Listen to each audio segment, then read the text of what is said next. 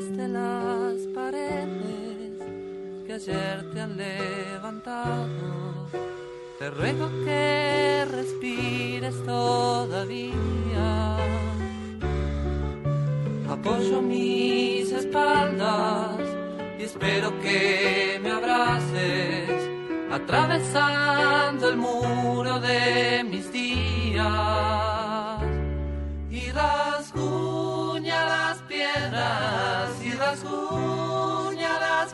y rasguña las piedras a mí.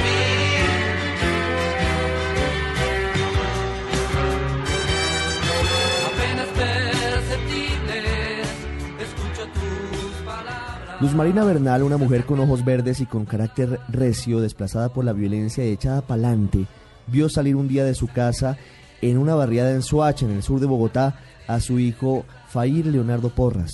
La siguiente vez que lo vio fue en una fosa común, ocho meses después, en una zona despoblada de norte de Santander.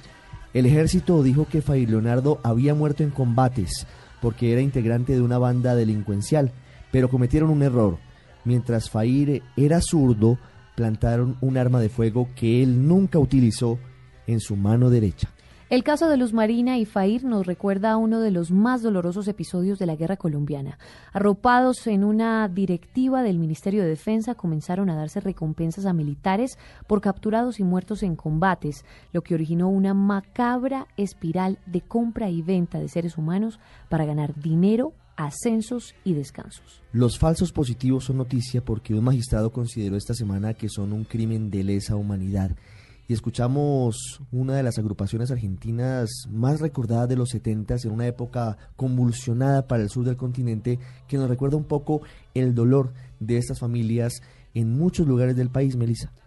Ricardo, escuchamos de fondo Rasguña las Piedras de la agrupación argentina Sui Generis eh, con una canción de la película que digamos que todos la recordamos por la película La Noche de los Lápices, una película muy cruel que narra los horrores de la dictadura militar que se vivió en Argentina entre el 76 y el 83.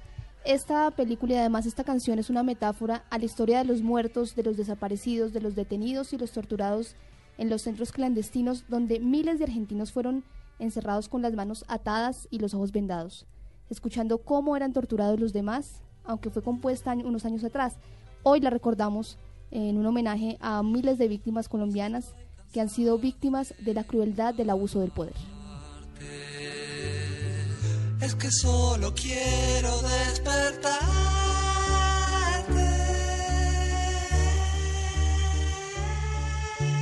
Por fin yo tus ojos que lloran desde el fondo y empiezo a amarte con toda mi piel.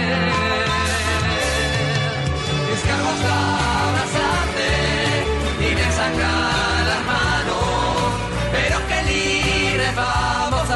crecer. Y. Más de mil víctimas de ejecuciones extrajudiciales en Colombia en la historia y una de esas familias habló con Luis Fernando Acosta sobre el dolor que todavía los embarga noche tras noche. Buenas tardes. Murió sin ver la justicia actuar. Así es la frase repetitiva en la mente de Cecilia Arenas, hija de doña Cecilia Arenas, quien falleció hace pocos meses sin poder ver ni la primera audiencia para ver actuar la justicia en la aclaración de los hechos que originaron la desaparición y posterior muerte de su hijo de 31 años, Mario Alexander Arenas Garzón. Entonces esto tenía mi mamá completamente caída, caída la viejita porque ella decía, bueno, mija, pero al fin qué va a pasar con esto, que sí está aquí en Bogotá, que ya no. Mi mamá, un día antes de fallecer, nosotros habíamos estado con mi mamá compartiendo un cumpleaños y habíamos estado hablando del caso y no sé por qué mi mamá me dijo, eh, mija, de todas maneras mi hija siga luchando, porque ya mi hija es la que tiene que luchar y sacar adelante el caso de su hermano. Tenemos que, tiene que limpiar el nombre de su hermano. Un día, Mario Alexander salió de su casa en el municipio de Soacha. Él desapareció el 2 de, el 2 de enero del 2008. Apareció, supimos, hasta el 24 de agosto del 2008 que mi hermano había sido muerto el, en febrero, el 21 de febrero, supuestamente en combate, que fue una lucha terrible para yo poder traer el cuerpo de mi hermano y que sigue, a seguir, sigue y seguirá siendo en la impunidad al paso que vamos. Eso es lo que yo veo para, para mi hermano, ¿sí? El único avance que han tenido en el proceso de Mario Alexander es el traslado del caso de la justicia penal militar a la justicia ordinaria.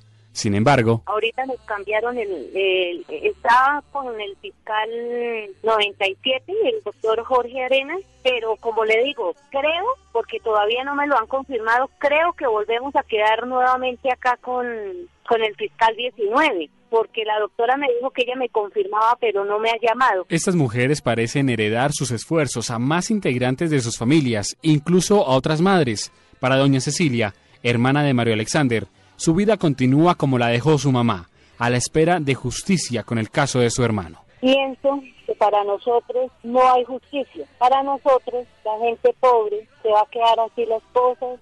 Yo pienso en eso. Siempre he pensado y siempre lo he dicho. Sé que la justicia colombiana no. Si no nos vamos para la Corte Penal Internacional, será la única manera que de pronto nosotros podamos hacer algo, porque con la justicia colombiana no.